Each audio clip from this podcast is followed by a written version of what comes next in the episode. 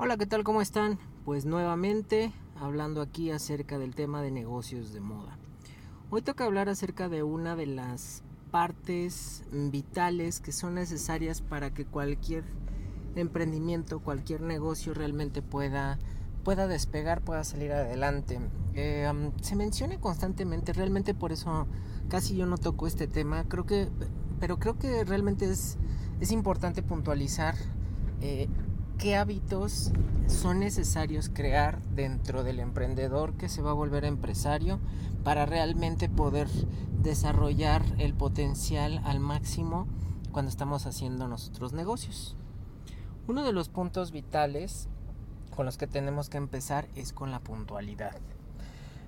Con la puntualidad no nos referimos solamente a llegar eh, a tiempo a las citas, sino también nos referimos a entregar a tiempo parte de, nuestra reputación como empresarios, parte de la reputación de la marca como tal, es precisamente que todo funcione como reloj suizo, que en realidad tengamos esta mm, estructura, esta dinámica, donde seamos y consideremos la necesidad de la percepción del tiempo. El creativo tiene severos problemas con esto, ya que normalmente está acostumbrado a generar unos desarrollos mentales, creativos, em, conceptuales, etcétera, donde el, el tiempo no es límite para poder generarlo. Si se necesita que esté despierto toda la noche, toda la noche lo va a hacer. Desafortunadamente, cuando estamos hablando del tema de negocio, pues no lo podemos tratar de esta manera. No nadie, jamás nadie nos va a esperar a que esté todo listo para que le entreguemos. Y mucho menos si para esto ya les habíamos dado indicaciones, ya nos habíamos comprometido en la fecha y en la hora de entrega. Lo mismo tenemos que procurar, obviamente, con nuestros proveedores, precisamente para que esto pues sea uno de estos valores diferenciadores que a nosotros como empresa nos distingan. La puntualidad se vuelve básica. Eh, no, no, no puedo eh, no eh, enfatizar la necesidad de que trabajen todo con tiempo y lo tengan todo en el momento. No es hacerlo un día antes y entregarlo. Es planear cuánto tiempo se le tiene que invertir constantemente. Pasa muchísimo, sobre todo con aquellos que están empezando a confeccionar sus propias prendas, que dan fechas que no van a poder cumplir Muchas veces esto se traduce en esta urgencia o necesidad de conseguir el trabajo. Entonces, le prometes eh, horarios, le prometes fechas de entrega a tu cliente que no, que tú ya incluso desde el principio sabes que no vas a poder cumplir. Entonces ya desde ahí se vuelve una dificultad para que los negocios crezcan, porque obviamente lo primero que se pierde pues es la confianza y eh, esta ¿cómo le podríamos decir? Em, esta referencia de que en realidad si yo necesito algo me lo vas a tener a tiempo. Eh, hasta ese grado es que se refleja el punto de la puntualidad. El siguiente tema es el hábito de la responsabilidad, saber a qué te responsabilizas. ¿Por qué? Em, muchas veces a la industria de la moda no se le ha tomado en serio porque el diseñador mismo no se toma en serio su propia profesión. Casi terminan viéndolo como un juego y esto se puede visualizar cuando en realidad mm, no les importa si se entrega o no se entrega o cómo se entrega. La parte de la forma y el proceso no es necesario mientras el resultado sea el más acercado a lo esperado esto obviamente los clientes lo empiezan a analizar, lo empiezan a ver en todo lo que uno como proveedor les está entregando y pues inmediatamente nos empezamos a cerrar las puertas. De nadie va a ser responsabilidad más que de uno mismo. Un ejemplo muy bueno sería para aquel diseñador que va comenzando, le piden hacer 10 prendas y entrega 6 o entrega 7. Y dice, ah, y luego te entrego las otras 3 a ver, no, de entrada, a ti te contrataron para entregar 10 prendas. Se entregan esas 10 prendas porque es tu responsabilidad. No hay pretextos. Ay, es que no me tuvieron a tiempo. Esa es tu bronca. Tú tienes que entender que es tu responsabilidad, tu negocio. De lo contrario, siempre vas a estar quedando mal. Y obviamente pues ese reflejo en la reputación hace, repito, que los negocios no puedan crecer. Entonces ya llevamos la puntualidad, ya llevamos la responsabilidad, sigue uno de los más difíciles, sobre todo para aquellos que son extremadamente creativos, la disciplina. El momento justo, el tiempo justo de desarrollar y hacer las cosas cada vez que uno se pone un objetivo, cada vez que uno define un parámetro a seguir, es cuestión de cumplirlo, no solamente por un tema de responsabilidad, sino también un tema de disciplina. Cómo estamos trabajando nosotros nuestros proyectos es el resultado que nosotros vamos a entregar. ¿Qué esperas tú? Repito, es muy importante que analicemos qué es lo que tenemos que ofrecerle al cliente. Y es algo muy sencillo de valorar. ¿Cómo tratas a tu cliente es como quieres que a ti te trate. Entonces, si obviamente tú estás acostumbrado a que te dejen a medias, a que no importa si no te entregan, pues obviamente seguramente eh, seguro va a ser alguna situación similar desde tu lado hacia el lado del cliente. Pero si en realidad quieres crecer, quieres llegar a algún lado con tu proyecto, con tu negocio, la parte de la disciplina será esencial en qué momento es momento de trabajar, en qué momento es momento de, divertirse, de disfrutar, en qué momento es momento del flash, en qué momento es momento del cash. Entonces seguimos con esta pauta de entender cuáles son estos hábitos que generan realmente a los empresarios exitosos. El siguiente punto va muy de la mano del anterior, el tema de la organización no puede ser. Es muy común, curiosamente, que los talleres estén patas para arriba.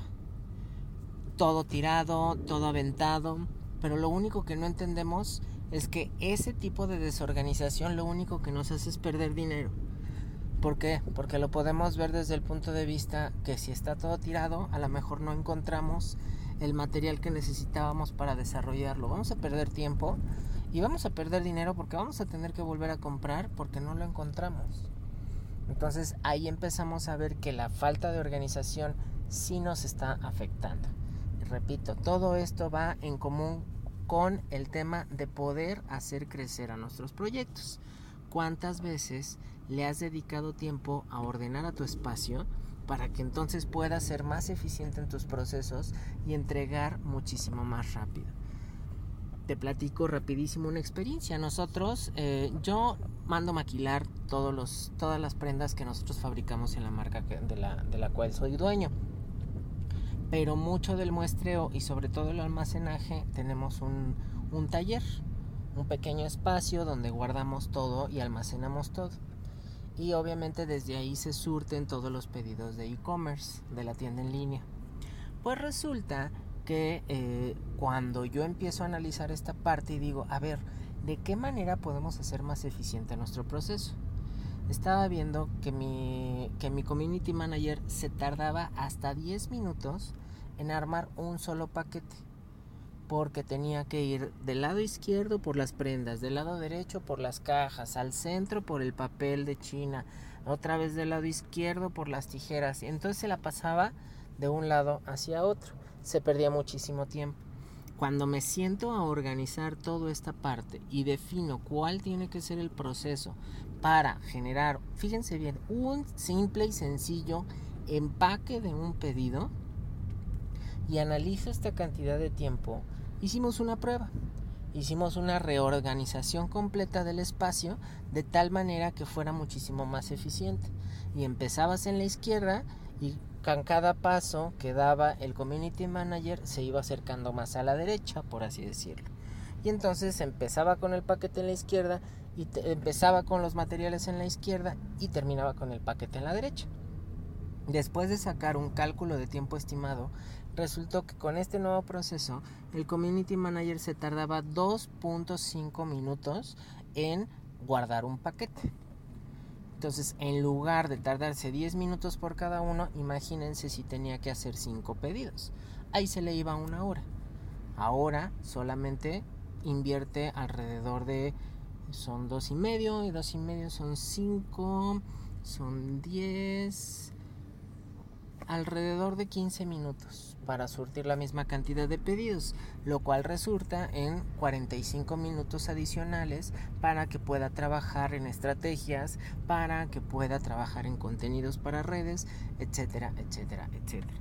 Entonces, así como este ejemplo, con algunos otros estamos, trabajando con las maquilas, con los proveedores, con nuestros puntos de distribución y esto nos permite eficientar muchísimo más nuestra operación. Entonces, como se podrán dar cuenta, la organización es básica, es importantísima. Y creo que uno de los hábitos más importantes que debe de tener el creativo, aquí hablando específicamente del creativo, tendría que ser el no tomarse nada personal.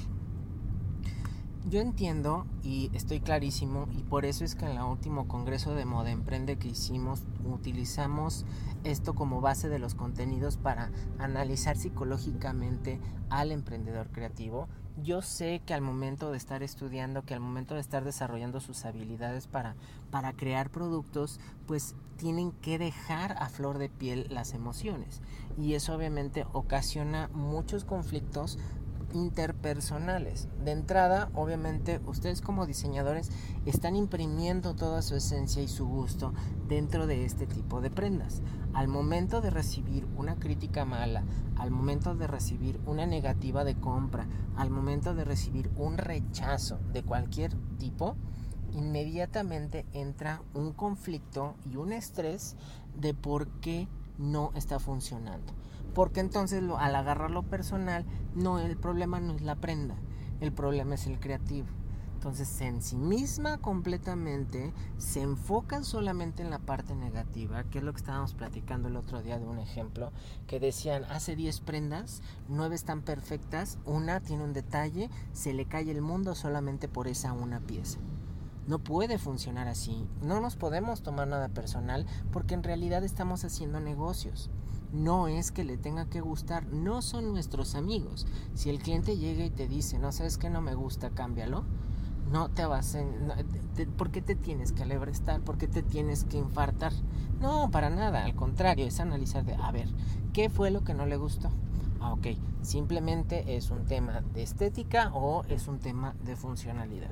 Y ya con eso podemos lidiar con los puntos necesarios para poder procesar la parte interna. Yo creo que más adelante en este podcast tendré que invitar a nuestro querido amigo Marco Santillán, que es psicólogo especialista en emprendimiento de emprendimiento creativo, para que nos platique un poquito más al respecto de este tema.